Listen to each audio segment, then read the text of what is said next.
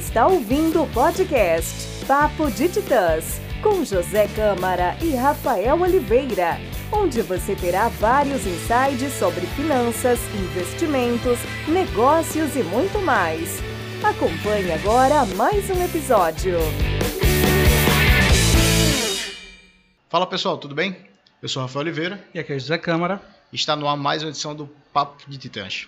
Hoje a gente está com um convidado muito especial, diferente, e aí a gente vai bater um papo super legal. A gente está aqui com o padre Leandro Rafael, e eu queria que você se apresentasse formalmente, padre, e falasse um pouco sobre a tua história e, e como você se tornou padre, tão jovem, né? Como é que foi, como é que é essa história aí?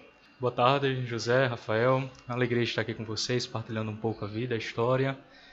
Então, sou o Padre Leandro Rafael, sou missionário redentorista, natural de Natal, Rio Grande do Norte, filho de Liliane Maria Evangelista e Paulo Roberto Ribeiro Calazans. Sou primogênito, né, filho, filho primogênito, tenho uma única irmã.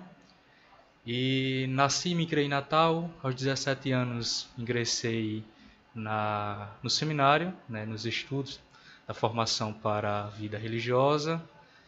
E depois de 10 anos fui ordenado padre, presbítero, em 5 de fevereiro, né, próximo agora. Né, não tem nem um mês, eh, quer dizer, um pouco mais de um mês, melhor dizendo, né? E durante todo esse percurso, esses 10 anos de formação, é, morei em vários cantos, vivenciei muitas experiências, né, conheci muita gente e recebi também um, uma formação sólida, bem, bem sólida, né? Estudei filosofia, sou formado em filosofia, depois sou também fiz a faculdade de teologia, quatro anos de teologia, sou formado também nessa área. Então é um pouco dessa, dessa, dessa minha caminhada, da minha história, né? De maneira bem, bem resumida. Ah, legal. É, só uma curiosidade, como é que veio parar em Recife? De Natal para Recife, como é que foi essa transição? Então, Rafael, eu já é a segunda vez que estou morando em Recife, né?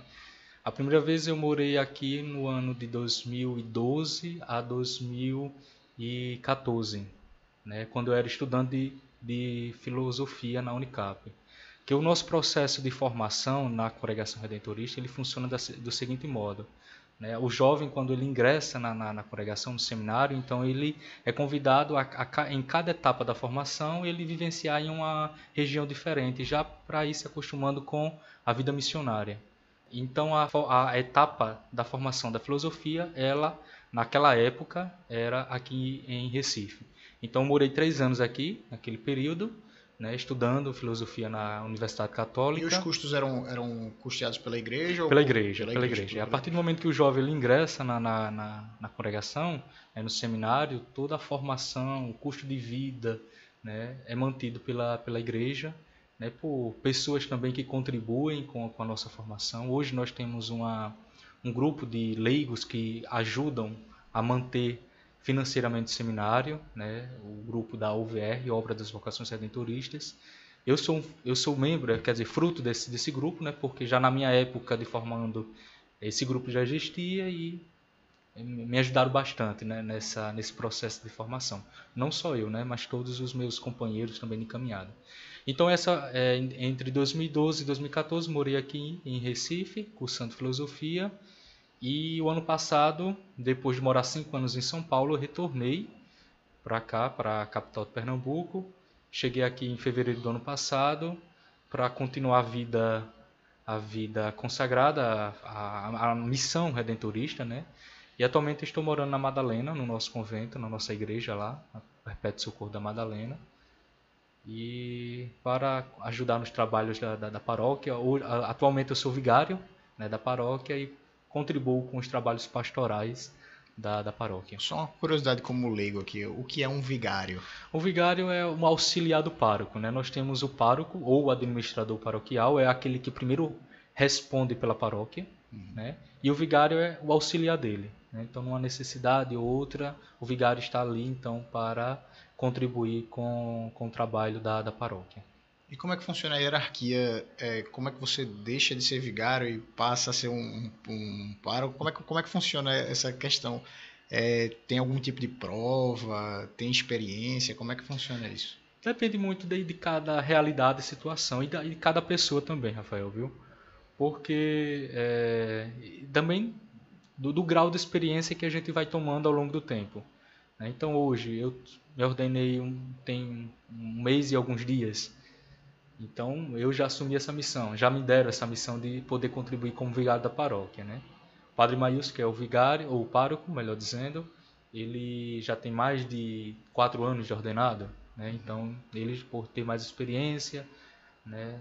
Então ele já, já assume essa missão. E também tem que, tem que ver a aptidão, o dom de cada, de cada padre, de cada sacerdote, né? Tem uns que não tem jeito para lidar com esse trabalho, né?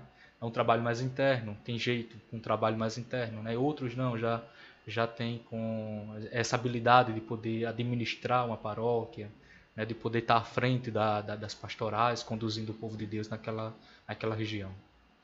É, e assim, uma curiosidade, como é esse momento que você é, corta os laços com sua família e se dedica a esse, esse caminho, assim, sem volta, né? Como você falou no início. E, e como é a relação com a família, assim? Como foi eles aceitarem essa sua decisão, sua escolha? É, é interessante sua pergunta, José, porque eu gosto sempre de dizer, quando me fazem referência a isso, que é um dos maiores desafios, pelo menos para mim, né? Quando eu tomei a, a, iniciativa de participar dos encontros vocacionais, que são encontros preparatórios de discernimento, ver se é ou não a, aquela vocação, aquela escolha de vida, então eu já apresentei a, essa situação à minha família, né? Eles acolheram super, super bem, né? Super de boa, principalmente minha mãe me deu muito apoio. E depois de dois anos então de acompanhamento vocacional, participando desses encontros, eu ingressei na, no seminário e antes de ingressar, claro, cheguei para minha família e anunciei que tinha sido aceito né, para entrar no seminário. Me deram muito apoio, né, como sempre. E até hoje, a, a família, a minha família, no caso, é, é essa referência de, de apoio, de ajuda. Né? Eu sinto que eles realmente tossem por mim, né? estão comigo nessa caminhada. Então, eu, agora mesmo na minha ordenação, presbitério, eu dizia nos momentos do, do, do, agradecimento que aquele momento não se resumia somente a mim, mas de tantas pessoas, né? E, e entre essas estavam a minha família, né? pessoas que realmente estiveram comigo e estão comigo nessa caminhada. E a família religiosa também foi a escolha de ser padre veio também influenciada pela família ou não teve nada a ver com Minha isso? Minha família é religiosa, Rafael, mas é, a escolha para a vida religiosa, a vida ministerial, é, como sacerdote, como padre, não partiu deles, né? É, eu recebi desde cedo uma, educação católica, né? Participei da, da catequese, então eu tinha, tinha, tinha esse berço religioso em casa, mas minha família nunca foi aquela família de estar participando da missa todo domingo, né? De ter uma, uma frequência na igreja. Mas com o tempo, eu participando dos grupos da, da, da igreja, fui coroinha, depois já juventude, é, juventude católica, né? e aí a vocação foi, foi surgindo, despertando. É, como, como é esse momento, assim, de você, você como jovem, olhar para os seus colegas, que vamos dizer assim, eles têm uma vida muito diferente da sua, e você às vezes ficar pensando, eu poderia estar lá, como é, como é lidar com isso, esse tipo de pensamento, essas ideias, como elas surgem? Eu considero isso até muito natural, José, viu? Porque é, a gente, eu tenho amigos hoje que são formados, trabalham, exercem é, determinadas, de, de, determinados serviços, né, funções, são casados, constituíram família, têm filhos e em alguns momentos da minha caminhada eu, eu me parei e me perguntei, né, nossa, eu poderia também ter construído aquilo, estar naquela situação, mas é, vem é, em, em, nós essa, essa convicção de que, nossa, mas eu também sou muito feliz aqui. Eles são realizados naquela, naquela função, naquele estilo de vida que eles escolheram para eles. Da mesma forma, eu também sou muito realizado, sou muito feliz é, com essa escolha que eu fiz de ser sacerdote, de ser religioso, né, de consagrar minha vida em serviço da, do Evangelho. Né? Como é, você enxerga, é, você é uma pessoa jovem, uma nova geração, acredito, de pessoas que estão ingressando na igreja, na, na posição que você exerce, é, vendo é, o mundo como está hoje, assim, a gente cada vez mais perdendo um pouco é, dessa fé religiosa, dessa, desse trabalho, a gente tem um, um número cada vez menor de fiéis ou de jovens participando. Isso é uma percepção minha, eu posso estar totalmente equivocado, mas você consegue fazer uma leitura disso? É, eu trago muito uma, uma, uma expressão do, do Papa Emérito Bento XVI. É, não foi exatamente com essas palavras, mas traduzindo aqui para nós, ele dizia que chegará um tempo em que a igreja ela, é, ela vai se resumir a um pequeno grupo na sociedade. Né? E isso, ele dizia na, na, percepção, na percepção dele que isso vai, vai ser algo positivo se esse pequeno grupo for fiel ao Evangelho. Né? É, a gente, claro, estamos, é sempre bom ver, é bom e feliz vermos é, a igreja cheia, né, bem participada, mas mais do que isso é perceber que existem pessoas que são fiéis ao Evangelho. Né? Ser católico, ser cristão apenas por nome é, é, é uma traição. É o que a gente mais vê hoje. Né? Exato, eu, eu vejo muita gente né? que, que se diz um cristão fervoroso, Exato. que vai para a igreja, mas que é, nas suas atitudes demonstra o contrário, né? É. ele não, não segue de fato. E a história, eu acho que dentro da história, a, a própria igreja ou a religião, ela já teve poder, já perdeu poder e volta a ter poder novo. Exato. Então, eu acho que é uma construção de acordo com que a gente vai rumando dentro da história. Né? Exato, e é bem interessante que você traz, porque é como se a gente olha, olha a história, a história ela é muito dinâmica, né? A história é muito dinâmica. E a gente acredita que é, é essa, esse movimento dinâmico da história é fruto do Espírito. Né? Deus ele atua na história. Né? Isso, isso, é muito presente na, na, na, na, concepção cristã. Um Deus que atua, que, melhor, antes mesmo de, de atuar, ele se fez história. Né? O Verbo Jesus Cristo é, é, o, é, a presença de Deus na história humana. Né? Então, ele atua, ele, ele, Deus se faz acontecer na história. Então, todo, é, esses acontecimentos nos mostram que é, faz parte da, da, da caminhada. Né?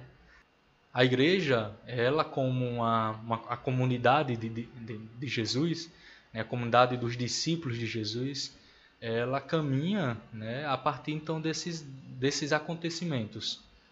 Nós não podemos é, me fugiu até agora o termo, mas nós não podemos pensar a história da igreja isolada do mundo. Né? Ela está, a igreja ela é inserida no mundo, né? na sociedade. O Vaticano II, né? um dos, o último concílio da igreja, o concílio ecumênico, ele enfatiza muito isso. Né? A igreja, a comunidade do, dos discípulos está inserida no mundo.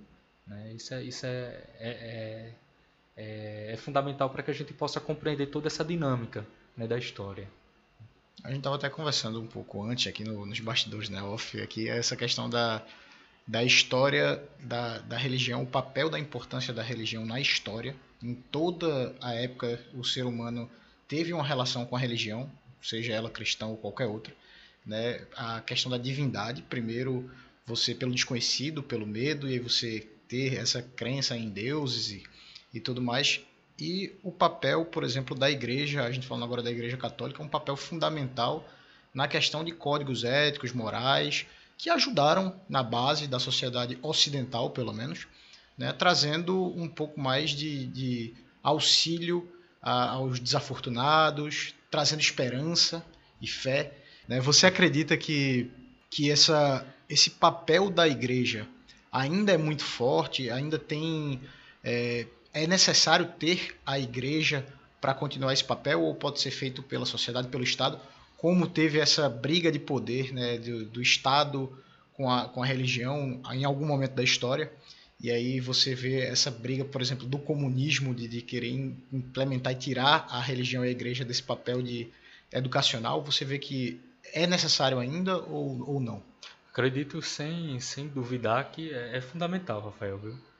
porque a igreja ela vem de, uns tempos para cá, né? nós somos convidados, na verdade, é porque nós perdemos muito isso ao longo do, da história, mas é, no começo da, da, da, da, igreja, o Vaticano II mesmo já nos recordava que o, o discurso do evangelho, o discurso do, da, dos cristãos não deve ser um discurso somente é, ad intra, né, para a, a, comunidade interna, mas deve ser um discurso aberto à sociedade. A igreja ela tem muito ainda a, a oferecer para a vida em sociedade. Né? Nós temos aí um, a moral católica que influencia, que traz é, perspectivas positivas para a nossa vivência em sociedade, a nossa relação com o próximo. E isso tudo, então, são, são influências. É, e toda atuação social que a igreja tem, nós temos hoje diversas obras sociais que a igreja atua, é, que a igreja oferece, né, através de, de, suas, de sua atuação em, em, em situações mais precárias, e a igreja está presente e todo o discurso que ela, ao longo do tempo, em cada situação, ela procura oferecer como uma resposta né, diante de situações desafiadoras. Né? E a igreja, como proclamadora do evangelho, ela toma sempre como princípio a defesa da vida. Né? Isso em, todas, em toda e qualquer dimensão. Né? Isso aí é, é, é fundamental para que a gente possa compreender um pouco essa, essa atuação da, Acho que é o papel, pelo menos na minha visão, não sei se eu estou errado, né? mas na, na minha visão, acho que o papel principal da igreja ou da religião em si é trazer esperança. Né? Esperança para os desafortunados, para os humildes, para as pessoas que precisam de ter uma fé em algo sobrenatural, numa vida tão mundana e tão difícil. E aí traz esse conforto para essas pessoas e a gente estava até conversando também essa questão, por exemplo, Napoleão gostava de falar sobre isso, né, que se não fosse a religião, provavelmente os pobres assassinariam os ricos, porque você aumenta a desigualdade, existe a desigualdade, e quando você não tem essa esperança, você não tem esse conforto, você acaba aumentando o ódio com essa luta de classes, aumenta a luta de classes. E aí tem até um termo interessante que eles falam dessa questão da esperança, da religião, com o comunismo, que eles ficam num poço. Né? Quando você vai perdendo essa esperança, você aumenta a luta de classe, aumenta o comunismo. E aí você é, tenta buscar um pouco mais de, de igualdade, mas você perde um pouco mais dessa questão, dessa esperança, desse conforto, e que pode atrapalhar muito nessa luta de classe. Você aumenta a briga, briga entre classes mesmo. E aí eu acho que a religião realmente tem um papel fundamental. Mas aí, tirando assim dessa, dessa concepção, eu queria entender um pouco mais pela curiosidade de saber como é que funciona o estudo né, de, um, de um padre, como é que funciona a, a religião. Você já falou um pouco dessa questão da filosofia, eu acho interessantíssimo, eu gosto muito de filosofia, estudo muito sobre isso, e sobre religião também, acho interessante. E dentro da própria história da filosofia, muitos filósofos já trabalharam muito sobre a questão religiosa, se Deus existe, não existe, o, que é Deus? E aí eu posso te perguntar, para tentar a tua, a tua interpretação do o que é Deus, porque eu sei que para a Igreja Católica, Deus é a imagem e semelhança do homem. Né? Mas, e você provavelmente concorda com isso. Mas você já se parou para se perguntar sobre essa questão ou não? É uma pergunta que vem atravessando séculos, né? Isso. Eu acredito, eu até reformularia aí, eu não diria o que é, mas quem é, né? Trazendo, personificando Deus. É uma pergunta bem, bem bem profunda, viu, Rafael? Né? Porque Deus para mim é, é, é, essa força eterna, essa força que, que, é, que é amor, né? essa força que, que nos lança para, para o futuro, né? ao mesmo tempo também nos colocando, é, pisando no chão. Né? Deus é, é alguém que, que nos abraça, né? alguém que nos acolhe. Eu poderia até dizer né, trazendo uma imagem que eu gosto sempre de, de. O que eu poderia falar muita coisa, mas uma imagem que eu gosto muito de, de trazer na minha experiência pessoal, né, quem é Deus para mim, é, acredito que vocês, se, até mesmo os ouvintes que estão nos escutando agora, se conhe conhecem a parábola do, do filho pródigo, do pai misericordioso, do Evangelho de Lucas, capítulo 15 né, em que o, pai ele divide sua herança, né, seus bens com o filho mais novo que o pede, que pede a herança. Ele vai gastar tudo. Quando ele retorna, é, o pai depois de ter gastado tudo, né, com, com a vida, ele retorna pobre, sem, sem nenhuma dignidade, né, ferido, machucado, com fome. e o pai está à espera dele, né? Na, naquela, naquela na, acredito eu, né? trago muito presente essa imagem do pai numa varanda esperando o filho. E quando ele avista o filho na estrada, ele vai em direção a ele. Né? Então eu acredito que Deus é, é, a figura desse pai, né? que vai ao encontro do filho, que o abraça. Né? A atitude dele naquele momento é abraçar, é demonstrar amor, é demonstrar carinho, é demonstrar ternura e, no final de tudo, fazer festa com o retorno do filho. É, então, é, para mim, a imagem que eu tenho de Deus é essa, desse pai que está sempre ali, oferecendo o que de bom ele tem para nós, de braços abertos, né?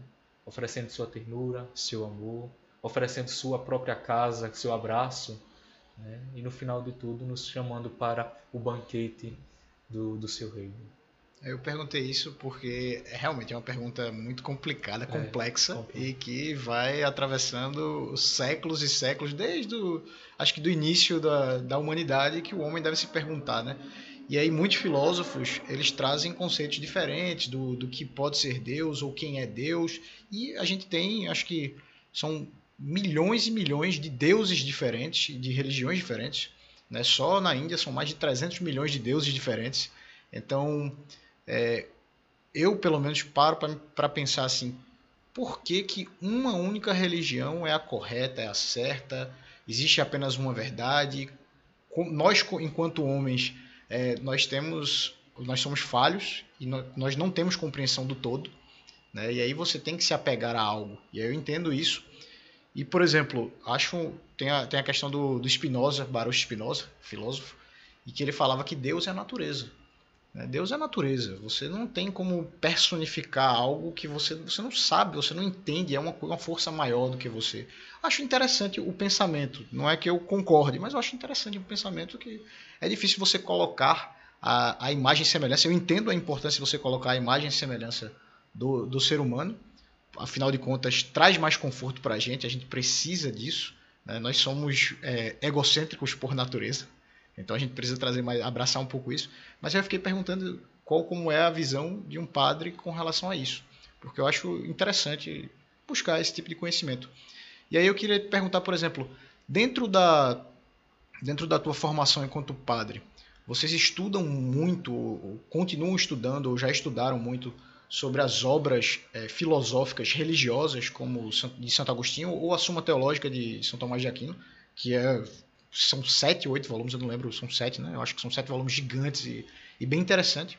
E dentro deles tem aquele, o principal o principal texto do, da Suma Teológica, que é as cinco vias, em que ele prova a existência de Deus e tal. Eu queria que falasse um pouco sobre isso e como é que funciona essa questão de, do estudo com relação à filosofia e religião, que muita gente acredita que não, não se bate na ciência e religião, mas na história mostra que em algum momento eles se encontram sim. Então, a, é, a, a, formação para a vida presbiteral, a vida de um padre, a igreja ela procura formar sacerdotes que no máximo, no máximo possível possa ter ciência de pelo menos um mínimo de, de cada dimensão humana, né? Então a, a, nossa formação acredito que seja muito completa. Claro que tem suas depende também muito de cada situação, de cada realidade, mas no, no ideal ela, ela parte muito desse princípio de poder abraçar todas as dimensões humanas. Né? Isso é, na filosofia mesmo, nós temos é, é, essa, essa base filosófica. Né? Primeiro curso que nós temos antes da, da teologia, nós somos é, convidados a fazer a, a filosofia. Né? E temos contato então com toda esse, essa filosofia religiosa, mas também temos contato, estudamos a filosofia que nega a religião, que nega a existência de Deus. Né? Isso são, são etapas da, do nosso conhecimento que nos ajudam muito, é mesmo para a gente poder compreender e discursar, refletir com pessoas que não compartilham conosco da, da mesma fé, né? da, da mesma crença. Tomás de Aquino e Santo Agostinho são os, os dois pilares, né, posso assim dizer, os dois grandes da, da filosofia cristã. Né? é, é, Agostinho ali na, na patrística da, da igreja, Tomás já na escolástica, um período mais tardio. Mas os dois, é, tomando. Agostinho toma Platão né, para dar sustento à, à, sua, à sua filosofia religiosa. Tomás já toma Aristóteles, né, Aristóteles. Né, já é algo mais empírico. Né? Ele traz um pouco da lógica. Da também, lógica, traz a lógica aristotélica para dentro da, da, religião. É interessante. É. Então são os dois grandes né, da, da, da filosofia da, filoso, da filosofia católica cristã. Além deles, nós também temos outros, né? Anselmo, Santo Anselmo de Cantuária também, que é, também procura provar Deus né, através do, de maneira empírica. Então ele traz um discurso de, dentro, dessa, de, dentro dessa dimensão. Né? E é, Tomás ele procura então fazer essa colocação da existência de Deus. Né? Ele traz a ideia de Deus como motor imóvel isso é né? é a primeira, a primeira, é a primeira via. via né? né? Deus como motor imóvel, Deus que é, você, existe. Para você botar algo em movimento, tem que ter um, uma outra coisa que estava em movimento também, e assim e sucessivamente. Eles... E em algum momento isso não pode ser indefinido, né? Exato. infinito. Então, em algum momento tem que ter tido um motor original, imóvel, que começou a rodar. Exato. E esse motor seria Deus. Exatamente. Mas aí ele não fala, por exemplo, da personificação de Deus, só fala que é um isso pode ser colocado como Deus. Como Deus, é. E é uma coisa interessante. É, é muito interessante, né? Para a época, para o contexto, ele trazer uma, uma argumentação dessa, né?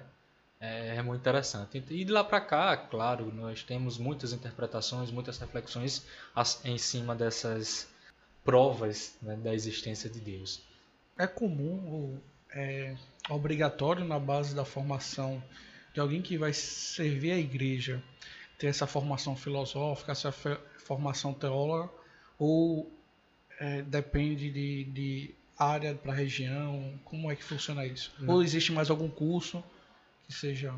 Então, para a, a, formação para o, o, o, jovem que deseja ser padre, ser clérigo, né, presbítero da igreja, é necessário que tenha esses dois cursos, essas duas formações. Né? A filosofia, né, que dá esse sustento, que dá essa base no raciocínio lógico, no discurso, né, na reflexão, numa visão crítica de mundo, né, e, a, e a teologia, né, que já vem então para essa abordagem é, é, da, da, da, história do povo de Deus na Sagrada Escritura, né, da, daquilo que compõe a igreja, da, das suas dimensões, os sacramentos, né, da história mesmo da igreja é, e do, dos dogmas né, do cristianismo. Então, são os dois cursos que, que a igreja pede né, para o jovem ser ordenado padre. É, então, são bases. Né? Claro que depois de, deles pode existir a possibilidade de vir, faz, vir a fazer uma outra graduação, um outro curso, né? até jornalismo, é... Eu ia perguntar, eu já ia perguntar sobre isso. Eu ia perguntar se, por exemplo, na vida de, de, de eclesiástico, de, de, padre, de clérigo, é, o estudo é constante. Se você continua estudando, estudando, estudando e tendo formação, digo isso porque, pelo que eu estudei da parte história, da, da história, né? Antigamente, os, os padres, eles estudavam, é, tinham formação superior em teologia e faziam lá os seus mestrados e doutorados até e passam a vida inteira estudando e ensinando aos mais jovens. Né? É, nós somos sempre, nós somos convidados a permanecer nessa, nessa formação contínua, né? Até mesmo porque o mundo ele é dinâmico, o mundo está em constante transformação e a gente como pregadores do evangelho, nós estamos atuando nesse mundo. Então, com, com as mudanças do mundo, a gente também tem que acompanhar a movimentação desse mundo, né, da sociedade. Então nós somos convidados a estar nesse, é, nesse processo contínuo e permanente de formação. Então nós temos padres aí que são, como eu estava dizendo, jornalistas, que, que são psicólogos, né, que atuam em diversas áreas da, da sociedade também. Né? É, como é lidar com esses, esses momentos que vocês, como padres, vocês começam a ter um grau maior de visibilidade perante a sociedade? Então a gente hoje tem alguns padres que têm destaque, como o padre é, Marcelo Rossi, É, Padre Manzotti, né? Que passa... Fábio de Mello. Isso. Como é, como é lidar com isso no dia a dia?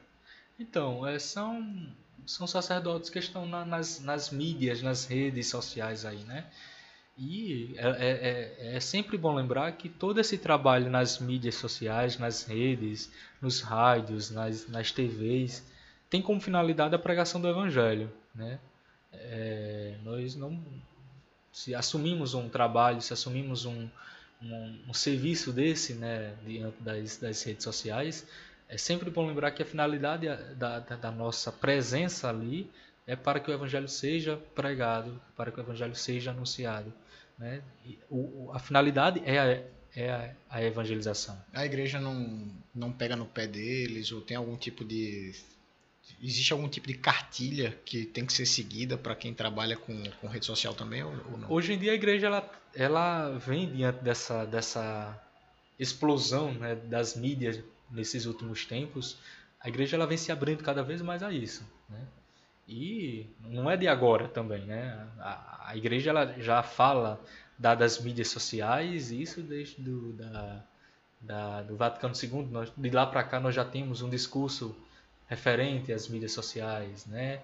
É, já, então já vem de anos, né?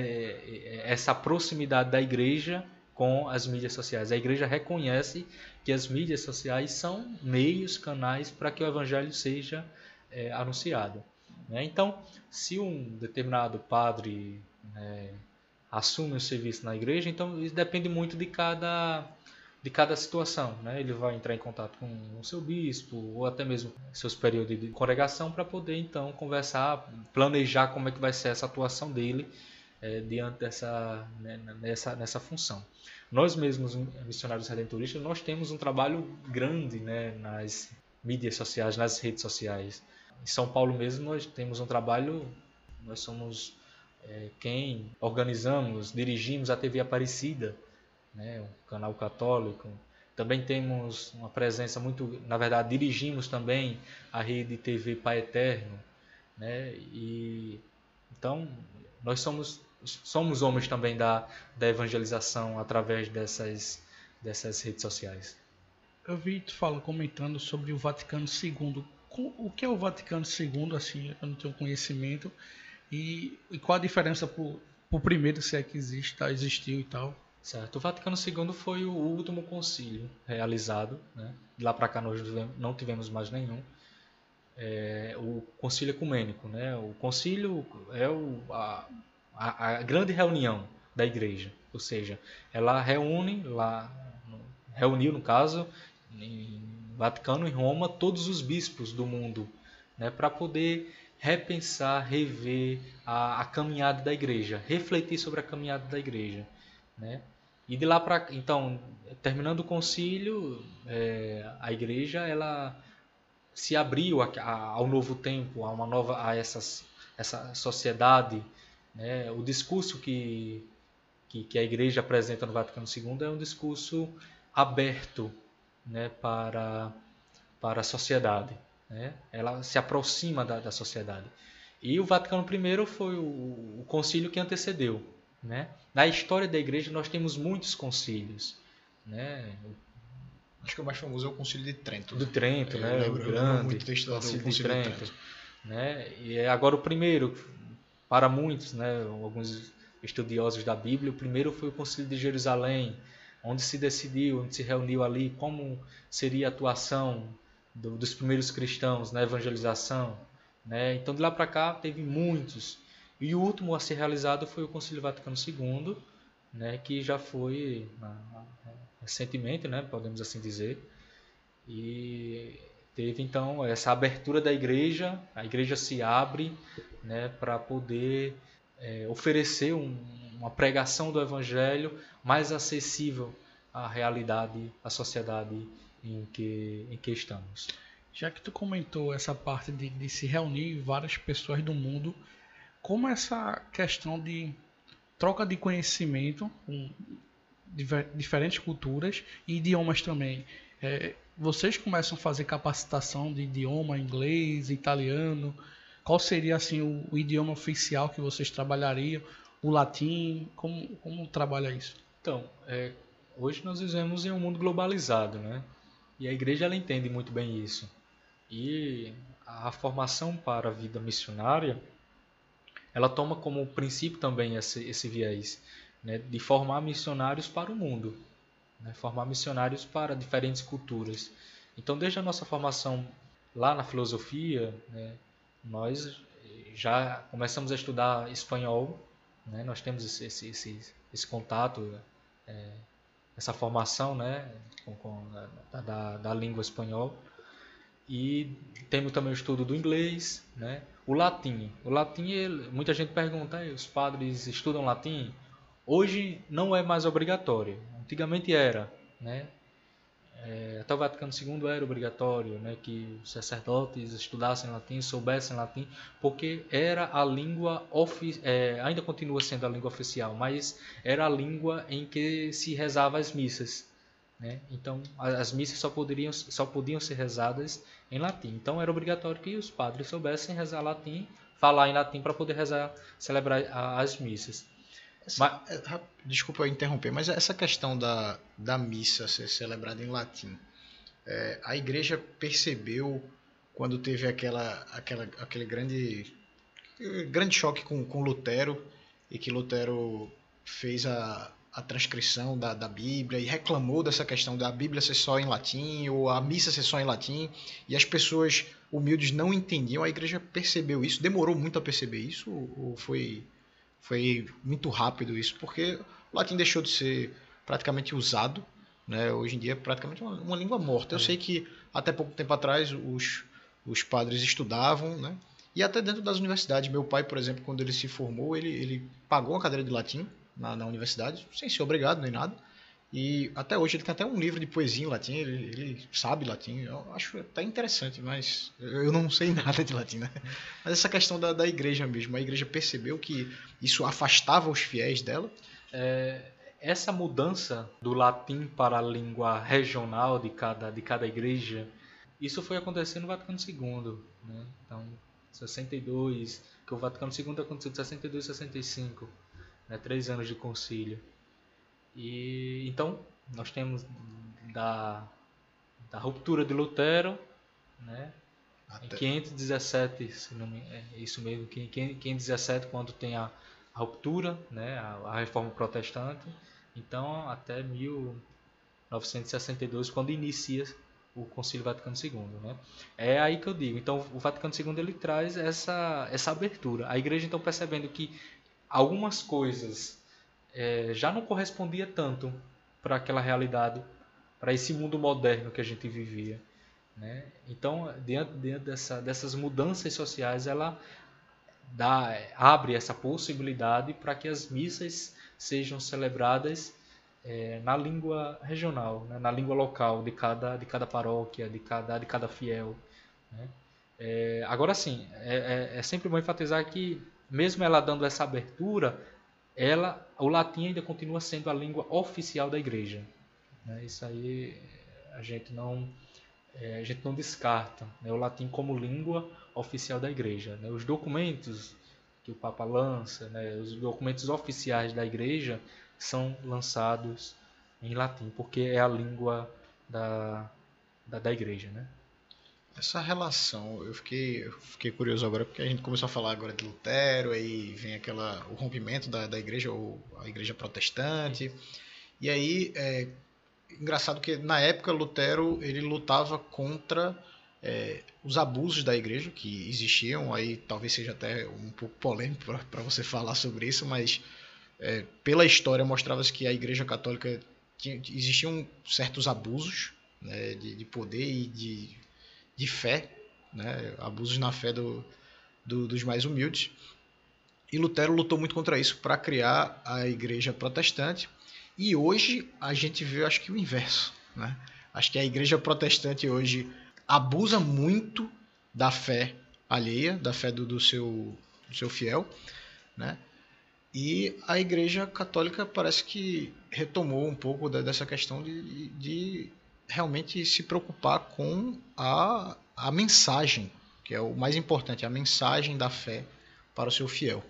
É, como é que é a relação da Igreja Católica com essas outras religiões que foram aparecendo, né? não só a protestante, mas hoje a gente tem tanta igreja por aí separada e foi se quebrando tudo isso. A igreja é, se preocupa com isso, a igreja católica se preocupa em estudar isso, entender é, como é a relação com essas outras igrejas, como é que funciona isso. Eu só queria antes expressar um pouco a minha opinião. Eu acho que o problema em si não é a igreja ou outra religião que seja criada, mas as pessoas que estão à frente da igreja que termina, é, vamos dizer assim, mudando a, a ideia principal do que realmente deve ser feito. Mas aí fique à vontade.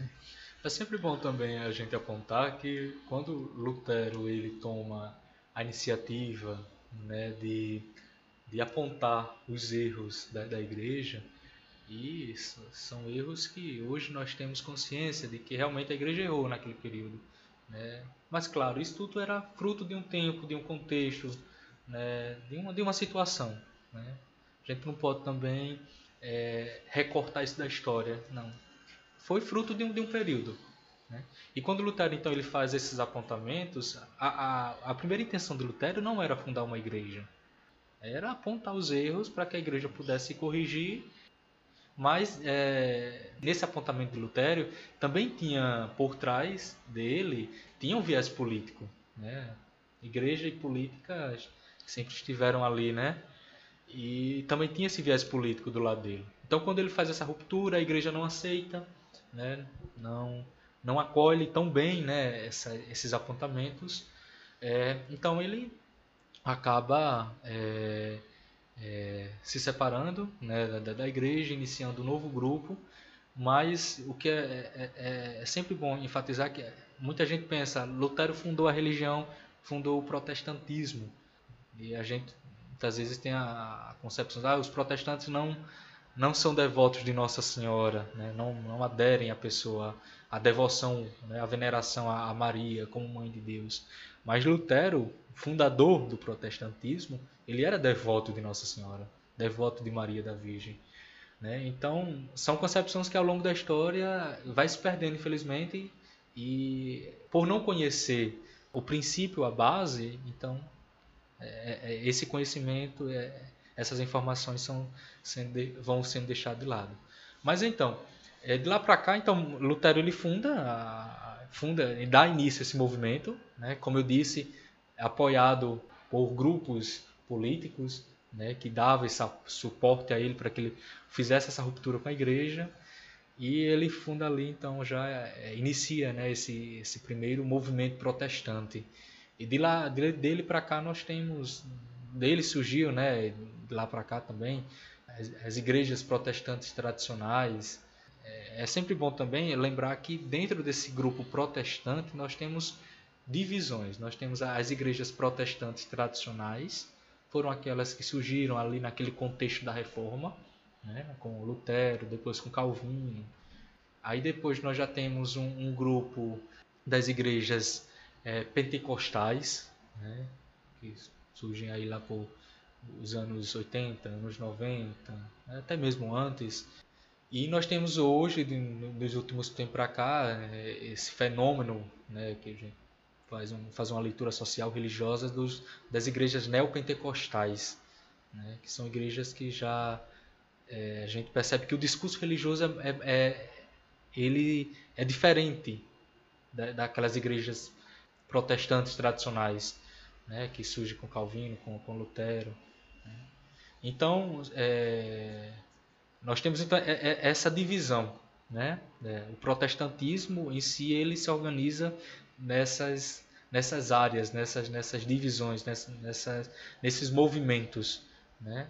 Essas igrejas protestantes tradicionais, as igrejas pentecostais e as igrejas neopentecostais. Né? Hoje no Brasil nós temos é, muitas delas, né?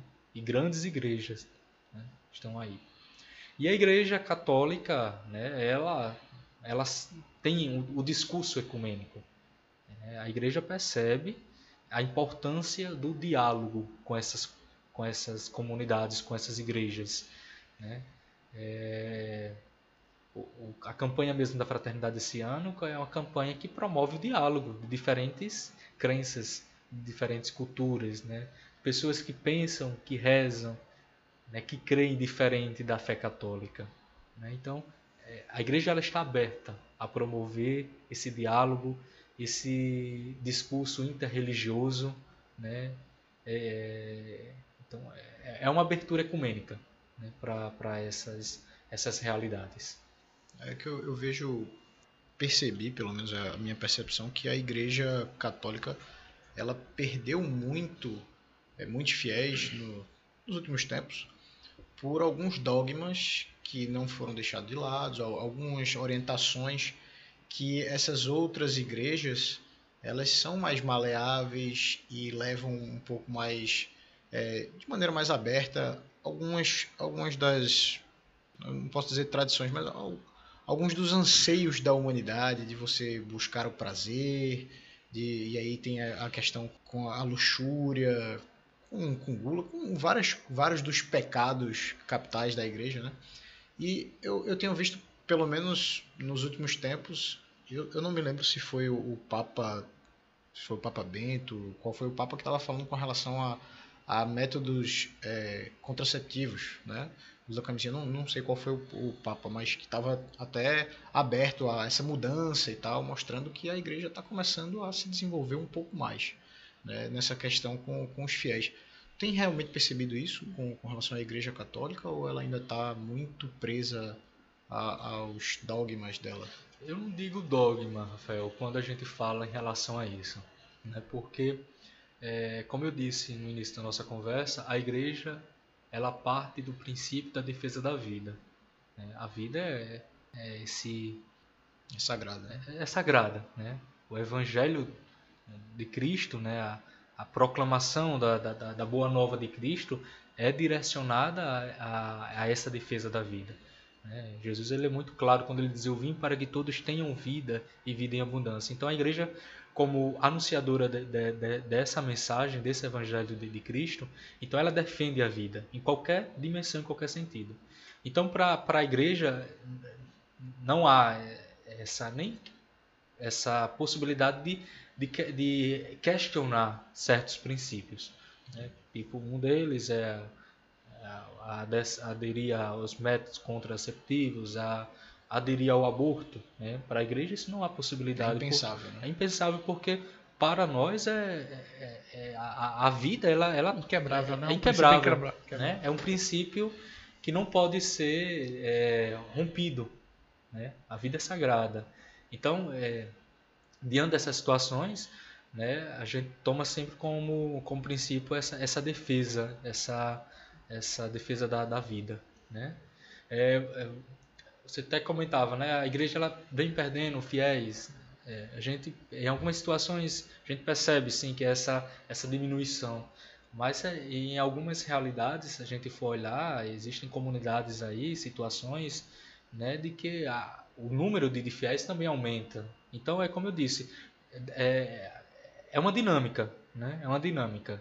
Depende muito do contexto, da, da situação, né? Mas a igreja não está preocupada se ela vai perder ou não fiel por, é, por acusar, por defender, por negar, na verdade, melhor dizendo, o princípio da vida, né? É, ela está preocupada em defender o evangelho, anunciar o evangelho e, e anunciar o evangelho implica então defender a vida em qualquer qualquer situação, em qualquer ponto, mesmo que isso faça com que muitos fiéis católicos se decepcionem, né, deixem a, a comunhão, né, mas que o evangelho seja anunciado de maneira explícita, de maneira é, intocável. Esse ponto de, de vamos dizer assim, variação entre é, alguns, alguns locais terem crescimento de fiéis e outros a perda Existe algum estudo, alguma análise, o motivo, o que acontece para ter tanta essa, eh, ter existir essa variação? É, como eu disse, é, hoje em dia nós temos uma, uma variedade de igrejas. Né? Hoje, se a gente for em qualquer passa numa esquina, tem uma igreja fundada. Alguém cria uma é, igreja. Alguém cria. Tem até uma coisa interessante, é, desculpa interromper, mas tem uma coisa interessante, uma crítica que é bem interessante, não sei se já ouviu falar, que foi um, é, um professor não me, me recordo se foi na Holanda, se foi nos Estados Unidos, não, não me lembro muito bem, que criou uma religião que era uma crítica às religiões. E aí ele estudando sobre religião, ele pegou todas as bases de religião e criou uma própria religião que é meio que uma sátira, mas que tem todos os princípios de uma religião, que é o pastafarianismo. Não sei se já ouviu falar. E ele fala que é, a Terra foi criada por o, o monstro do espaguete voador. E aí é uma sátira, Sim. mas é interessante porque ele realmente mostra é, todos os pontos e as bases de um princípio religioso e que ele fala assim, é, mas eu acredito, é a minha fé. Que é aquela questão, a gente pode até entrar na, na questão do fideísmo de David Hume, que ele falava né, que é, não, não precisa haver razões para você acreditar. Né? Ele, ele não acreditava, no fideísmo não acreditava num, num ser supremo, né, para criar o universo, mas também ele falava que não era preciso você ter uma, uma razão para acreditar em algo, basta ter fé, basta ter fé. E aí dentro desses princípios existe esse pastafarianismo, é um negócio bem interessante, é legal, se, se você não conhece, acho que é interessante só para pesquisar e, e buscar, tem até alguns documentários já feitos em, em, em alguns dessas plataformas de assinatura também tem, no YouTube, enfim, é bem interessante essa crítica também. Eu achei bem, bem diferente. Mas como eu estava dizendo, então, hoje nós temos essa, essa, essa diversidade de igrejas, né? A gente estava trazendo até o exemplo, a gente passa numa esquina, tem uma igreja fundada. Vai em outra esquina, tem outra igreja fundada. Então, para muitos fiéis, né? Porque, infelizmente, nós temos aqueles fiéis que são fiéis somente por boca, né? católicos por boca, né? mas na verdade não tem essa frequência, essa, essa participação ativa nas comunidades, nas paróquias. Então, é, quando a gente fala de saída de fiéis da, da, da igreja, abandono de fiéis católicos da igreja católica, são referente, é, a gente estamos, estamos fazendo referência a esse, esse grupo né, de católicos de boca, né, que por alguma decepção, ah, foi na missa, o padre não falou aquilo que eu queria, não me agradei, vou procurar Algo alguém que me, que, que me, agrade, um discurso que me agrade. Então, é, existe é, esse, essa, esse movimento, né? Vou para a igreja, participo. E de certa forma é algo triste, né? Que Sim. você sempre está buscando algo para lhe agradar. Para né? lhe agradar. Né? Não escutar de fato o que você pode melhorar ou é, acrescentar na sua vida. É, é, hoje em dia nós temos um discurso, em muitas, em muitas igrejas, nós temos um discurso religioso que parte muito para o sentimentalismo. Né? Um discurso que mexe com, com o sentimental, né? um discurso eles, que... eles apelam, assim, é, a gente já, já até estudou um pouco sobre essa questão, e eles apelam muito para técnicas de vendas, de neuromarketing, de persuasão. Exato. E aí eu estava até fazendo um curso de oratória e o, o palestrante ele falando que ele foi até a Assembleia, a Assembleia de Deus, para estudar a oratória do, do, do, pastor, porque os caras têm realmente uma oratória muito boa, né? E queria entender como é que funcionava aquilo, como é que ele trabalhava aquela questão. E ele ficou impressionado porque ele disse que no final da apresentação lá da, na Assembleia, o pastor ele persuadiu algumas pessoas a doarem o próprio carro. E o cara doou o carro dele e ficou sem carro para doar para o pastor e tal. Como é que a Igreja Católica vê essa questão de, desses, de, dessas pequenas é, igrejas, essas igrejas separadas que abusam né, da persuasão e trabalham nesse sentimentalismo em cima da, da fragilidade do, do fiel para ganhar com isso? É. A igreja tem algum trabalho em cima disso ou ela só Direta... observa de longe, né? Diretamente não, Rafael, viu? Diretamente a igreja, até porque ela entende que o livre-arbítrio. Exato. A pessoa vai para X igreja por, li... por livre vontade. Ninguém a obrigou, né? Claro que tem todo esse discurso que lá é feito, né?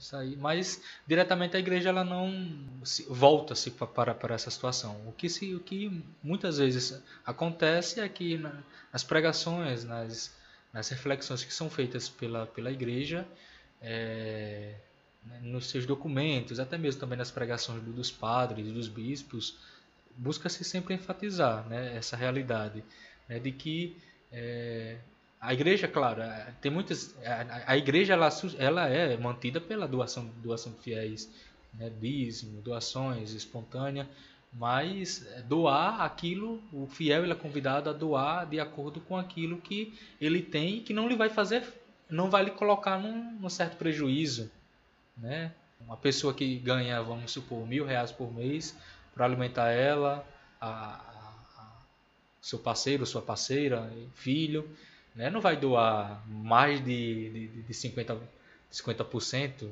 de, desse, desse seu salário para a igreja, que vai fazer falta.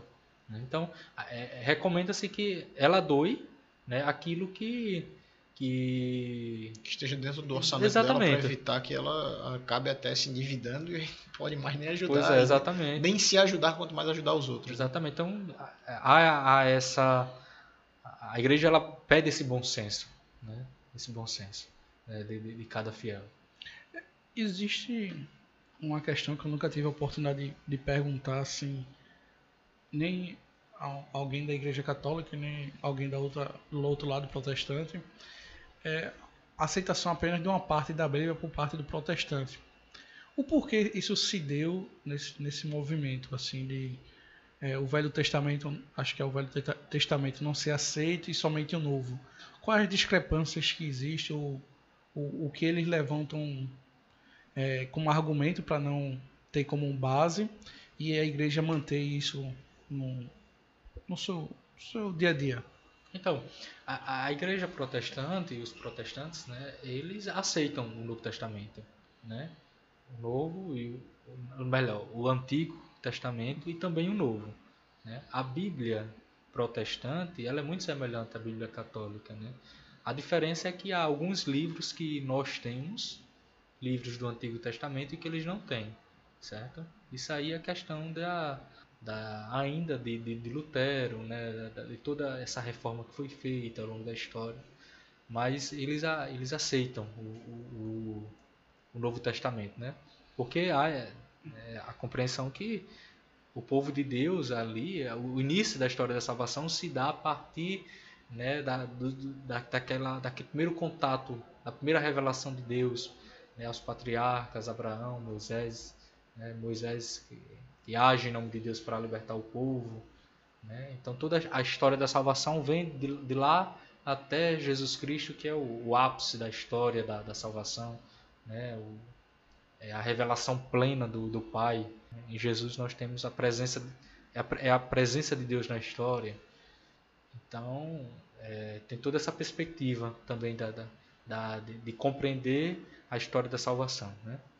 A diferença para o judaísmo, então? Porque o judaísmo é, tem, tem uma diferença entre judaísmo e cristianismo. Qual seria a diferença aí para quem está escutando a gente? Então, na base, né, no, é pra, para os judeus, eles ainda estão à espera do Messias, do Cristo.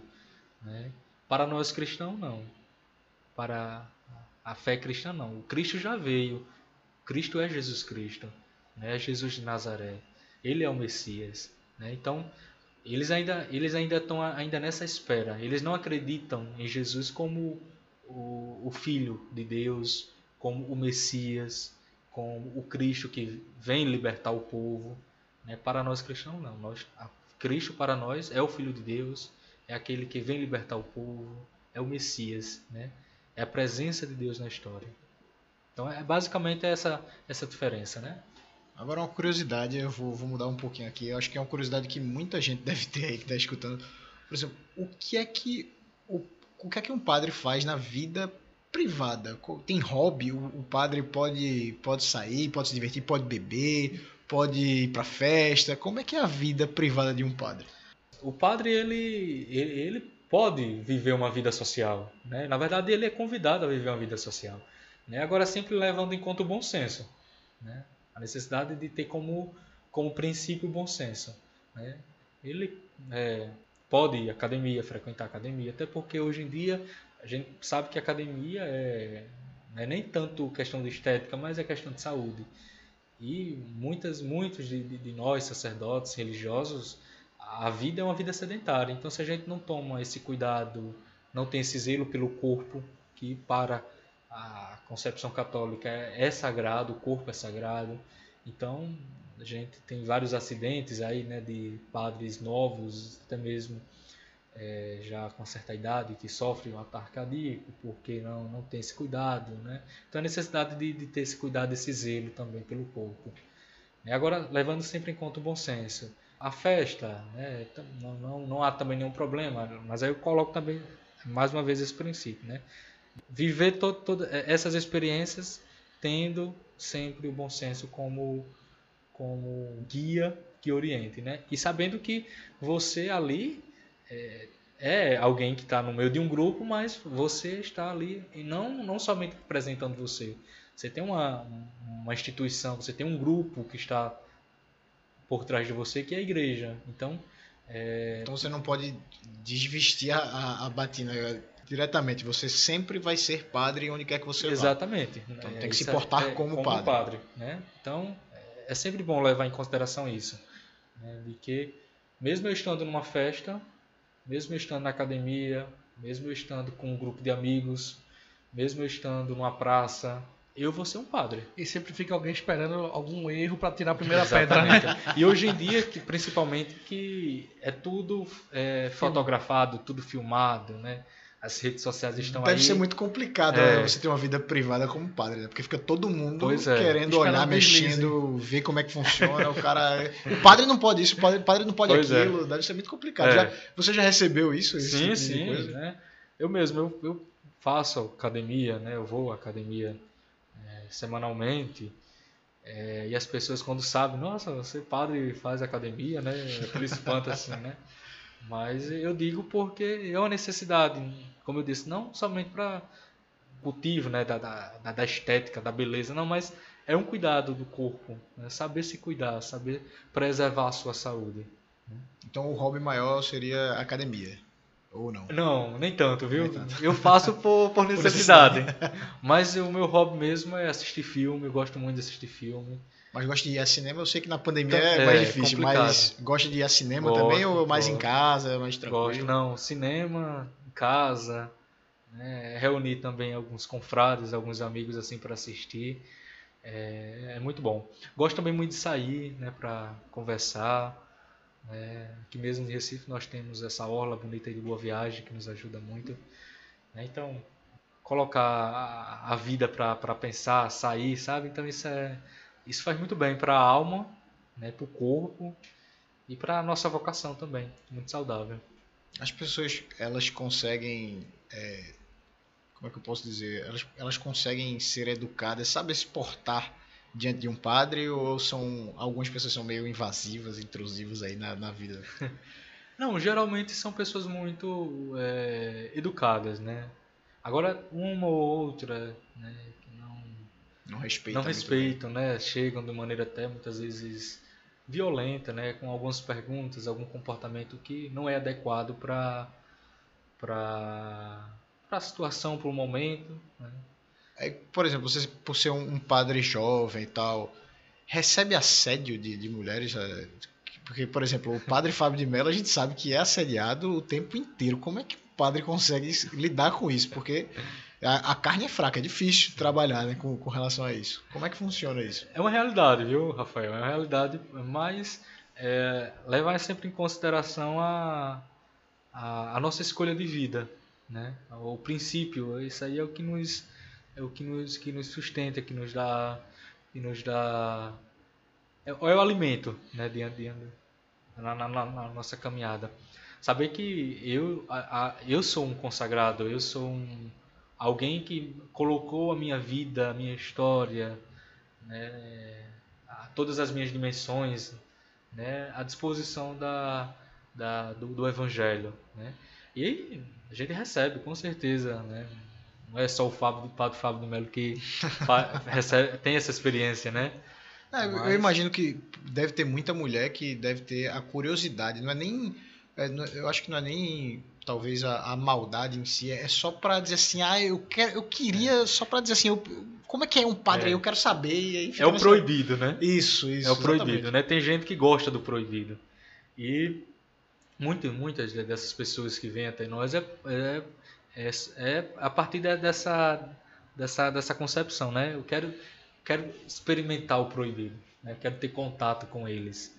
Você consegue tirar de letra isso? Sim, tranquilo. Nunca né? teve nenhum, alguma situação chata que a pessoa não conseguiu entender a Acho sua que só resposta? essa parte da Não. pessoa insistir em algo que é, já sabe qual é, qual é a resposta é chato, né? É, e, e, assim, o diálogo é fundamental, né? A gente poder ser claro, firme com, com diante dessas situações, poder chamar para conversar, orientar, né?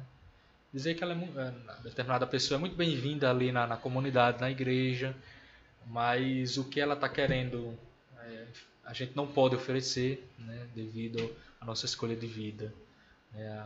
a nossa consagração ao ministério que nós abraçamos. Então tem toda essa essa, essa, essa dimensão do diálogo que é fundamental. Até mesmo também para não ferir a outra pessoa, né?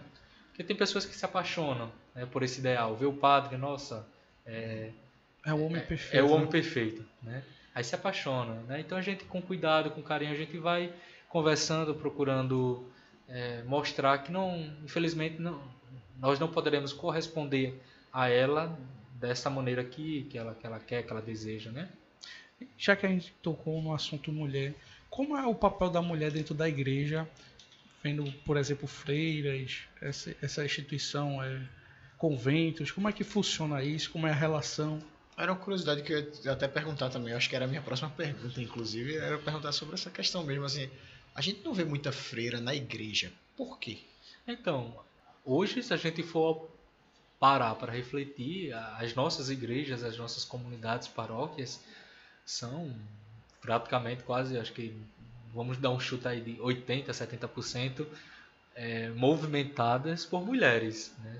As mulheres estão à frente de praticamente quase todas as pastorais, quase todos os movimentos. Então, a, a participação feminina na igreja é fundamental. Né? É, a gente não pode descartar essa participação porque é, como eu disse, tem um, tem um papel importantíssimo. Né? As, igre as freiras, né? nós temos muitas, eh, as irmãs religiosas aí consagradas, elas têm um trabalho, mesmo que não seja tão visível né, nas, nas nossas paróquias, mas o trabalho de muitas irmãs aí estão direcionadas muito no social. né? Nós temos irmãs que eh, freiras que estão na, na direção de asilos, né, casas, casas de repousos. Nós temos irmãs que estão na condução, na direção de colégios, nas periferias da- das nossas cidades. Né. Nós temos irmãs aí que trabalham com mulheres violentadas, com drogados. Então, o trabalho das religiosas muitas vezes estão mais nessa área social. É claro que nós temos participação das religiosas nas nossas igrejas, né? Você perguntava, mas por que não é tão visível, né?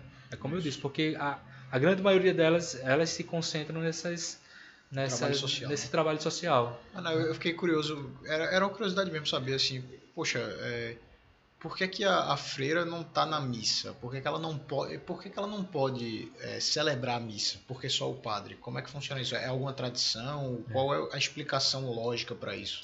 Então, isso aí é uma discussão é, é até interessante porque é, muita gente pergunta, e por que não pode ordenar a mulher? Por que mulher não pode ser padre? Né? A igreja entende que o sacramento da ordem é um sacramento direcionado para o sexo masculino. Então, só homens podem ser ordenados. né? Só homens podem exercer o ministério. Isso a partir de, de uma reflexão de dados desde o início da comunidade cristã, né?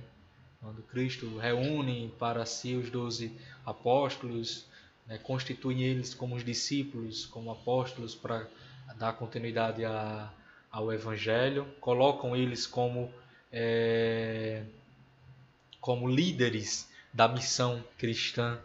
Né? Então, a igreja entende a partir então dessa, dessa perspectiva que o sacramento da ordem é direcionado somente para o- sexo masculino, somente homens podem ser ordenados.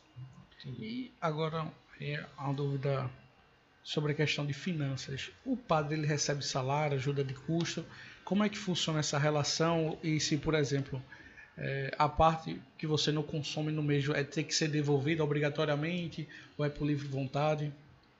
Então, é, José, eu vou falar a partir da, da, da minha realidade, porque nós temos, nós podemos falar de um padre diocesano e de um padre religioso. Eu sou um padre religioso. Padre religioso é, é alguém, um padre, um sacerdote que faz parte de uma congregação religiosa. Então, membro de uma congregação religiosa, nós temos que colocar tudo em comum. Então, o que eu ganho, eu coloco em comum.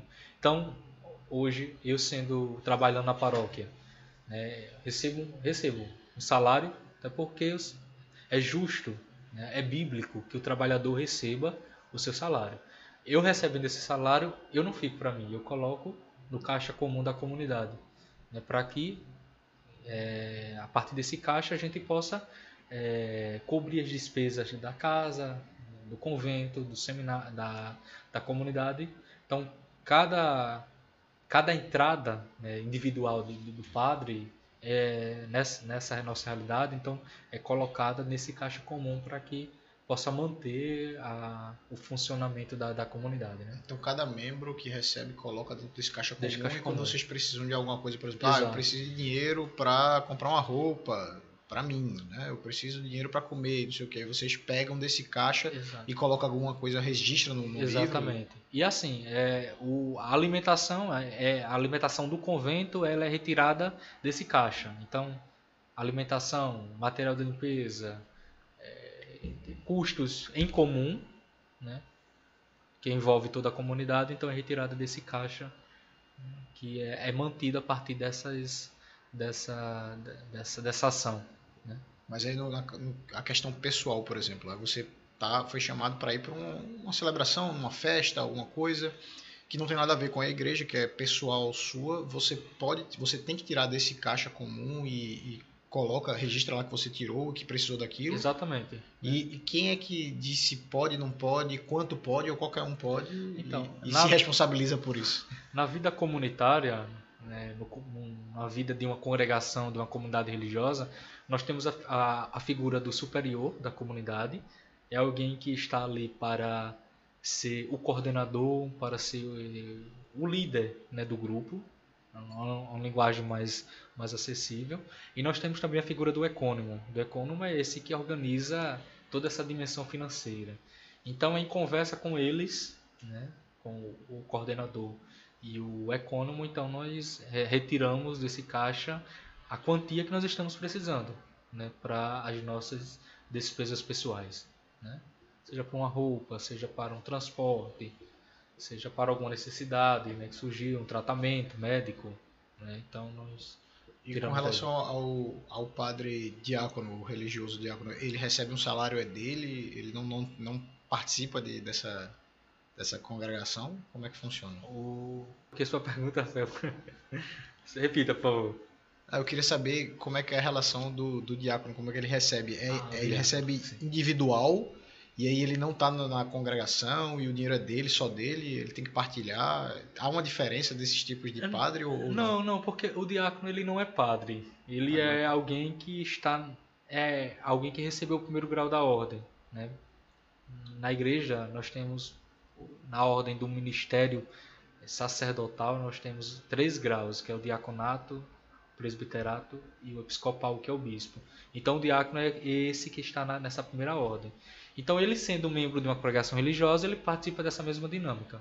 Né? Mas nem todo mundo, nem todo padre participa de congregação religiosa? Não, não? Nós, é como eu disse, existem os padres religiosos, né? eu sou um desses, né? que participa, que é membro de uma congregação religiosa, que vive um carisma específico, né? e tem os padres diocesanos, né? Que a dinâmica financeira já é um pouco diferente dessa da nossa. E qual a diferença desses dois estilos de padre? Então, é como eu disse, o padre religioso ele faz parte de uma congregação religiosa, ele vive um carisma específico, né? É, é tem uma, uma, um estilo de vida muito específico. Né?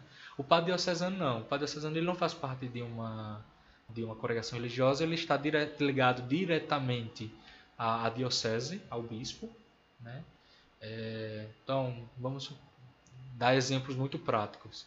O padre diocesano ele vive a vida ministerial dele dentro de uma durante toda a vida ministerial dele dentro de um, de um, dentro de um território, vamos supor, dentro do território da Diocese de Olinda e Recife.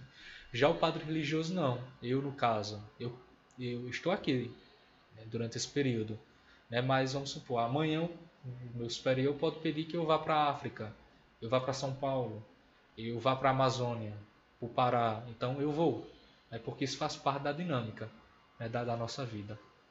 Você comentou no início que tem estudado na, na Católica, Universidade de Pernambuco aqui, eu também estudei lá. E como é essa diferença, por exemplo, é, o próprio reitor da Católica ele é padre, e como é esse estilo de vida que você tem que dedicar à igreja e também trabalhar numa instituição, não seja educacional, acho que pode também ter outras, outras áreas a Como faz essa divisão? Ele fica afastado da igreja enquanto ele faz esse outro trabalho? Como, como sabe? Então, o, o, a católica ela é dirigida, né? Ela é dirigida pela, por uma congregação religiosa. Os jesuítas, né? o padre Pedro né? é um padre é um padre jesuíta, né? E a, a função, né? Nessas situações, então ele como como sacerdote, como membro da congregação religiosa, a congregação confia a ele essa função de dirigir, no caso, a, a instituição, a católica. Né? E a, a, primeira responsabilidade dele é essa, né? de ser o diretor, da, da, da o reitor, melhor dizendo, da, da Unicap. Né? Agora, claro, ele não deixa de ser padre, ele é padre. Né? É, ele não está à frente de uma paróquia, mas ele continua sendo padre, exercendo o ministério dele quando precisar, quando necessitar. Entendi. Né? o padre, acho que é um, mais uma dúvida que eu tenho aqui, é, nessa questão, você separou agora o padre religioso e o padre diocesano e tal. Tem diferença também onde mora, por exemplo, o padre? O padre religioso, ele é obrigado a, a morar na igreja? Tem algum local específico para morar ou não? Ele pode morar em qualquer lugar? E o padre diocesano também? Ou como é que então, funciona a dinâmica de é, moradia de um padre? O padre religioso, ele geralmente ele mora com outros padres, outros religiosos. No caso eu mesmo, eu moro com mais seis padres né, e um irmão. Então nós formamos uma comunidade religiosa num convento. Né? Então nós nós somos é, convidados a viver a vida em comunidade. Né? Mas dentro do convento, vocês dentro moram do convento, convento. Isso. Já o padre é, diocesano não há essa não há essa obrigação não há esse convite, é melhor dizendo. Né? Ele não é. Ele pode viver a vida dele, morar sozinho, né, numa casa, num apartamento. Ele não é motivado, convidado a, a viver a vida, a vida em comunidade com outras pessoas, morar com outras pessoas, com outros padres.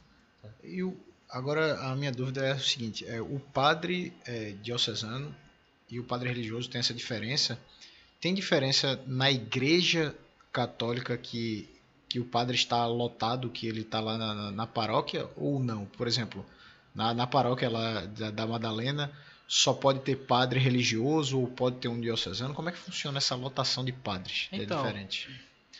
É, cada sacerdote, padre, no caso nós, lá na Madalena. Então nós atuamos ali, né, na, na paróquia da Madalena. Ali, naquela paróquia, é, os trabalhos pastorais estão a responsabilidade estão sobre sobre a gente. Nós somos responsáveis por aquele trabalho, né? Então, quem atua ali é os padres, os redentoristas, né? Os, os, os padres redentoristas, né? É, que atuam, que fazem o trabalho, que conduzem o, o trabalho pastoral, né? Agora, claro que não, não, impede que um padre diocesano venha mora, é, ajudar, né? ajudar ali, mas é, a, a condução mesmo, a administração do trabalho mesmo está a responsabilidade é nossa, né, dos padres religiosos. Agora sim, existem paróquias aí que estão ligadas diretamente aos padres diocesanos, né, que são eles que tomam conta, né? Então depende de igreja para é igreja. igreja. exatamente. Entendi. Depende de igreja para igreja. Acho que é, eu acho só que... Pra, é, queria fazer uma pergunta aí, é uma questão mais particular sua. Mas você conseguiria definir o que é fé? Fé, eu trago uma, uma, uma expressão que uma, alguém que me disse no escuro, uma, alguém que me disse uma vez, fé é você saltar no escuro. Você salta acreditando né, que vai ter um suporte ali, mesmo você não vendo, mas você salta. Né? Então acredito que a fé ela parte muito dessa dessa dessa convicção. Muito obrigado. É, só agradecer aqui, padre. Foi realmente a conversa muito boa, mas é porque o tempo vai passando e aí senão fica muito longo sim, a sim. conversa da gente e tudo mais. Mas aí agradecer demais, tá? A tua presença foi muito é. bom, muito legal. A conversa a gente sempre aprende muito aqui discutindo e conversando, entendendo, vendo pessoas diferentes com histórias diferentes. Eu só queria que, se quiser deixar aí é, alguém para quem está escutando a gente deixar alguma forma que pode entrar em contato com você, redes sociais ou, ou a própria paróquia, como lhe encontra, se quiser, né, trabalhar nessa questão mais religiosa ou mesmo conversar e deixar uma mensagem final também para quem está ouvindo a gente. Então agradeço primeiramente o convite, né? Foi uma experiência nova, nunca tinha gravado, né? É um podcast e ter essa conversa com, com vocês, então foi é algo muito muito gratificante, né? Isso nos leva a crescer. E como eu disse ao Rafael quando ele me convidou, eu dizia que eu iria também por ser uma oportunidade de poder poder evangelizar, né? Acho que nós como padres, como sacerdotes, como religiosos, tudo que a gente fizer em nossa vida tem que ter como objetivo a evangelização. Então agradeço a você também que nos escuta, né? E quiser conversar comigo, bater um papo, estou lá na nossa paróquia da Madalena. Não tenho Instagram, mas tenho Facebook, as pessoas até se espantam, né? Meu Facebook é Leandro Rafael Evangelista. E lá, você acessando, adicionando, nós podemos conversar melhor, bater um papo, partilhar a vida, a ideia, partilhar a fé. Então agradeço e sigamos em frente, né? certo que Deus se faz presente em nossa vida, em nossa história, nos ajudando nos iluminando a caminhar e sendo essa alegria da nossa, da nossa existência. É, muito obrigado pela sua presença. É, acho que é sempre importante a gente, de certa forma, cada um com sua crença, mas aprendendo a ouvir, né, escutar é, alguém que pode compartilhar o conhecimento e você é uma pessoa jovem e eu acho que eu acredito que seja algo importante, algo que também é, é, de outro lado é triste porque a gente tem cada vez mais jovens entrando em caminhos diferentes que o seu. E eu acho que é, é um, um, agradecimento enorme aqui estar participando desse podcast com você. É isso, pessoal. Fui! Você sabe, pode contar comigo sempre e que eu sigo torcendo pelo teu sucesso. Forte abraço e até semana que vem.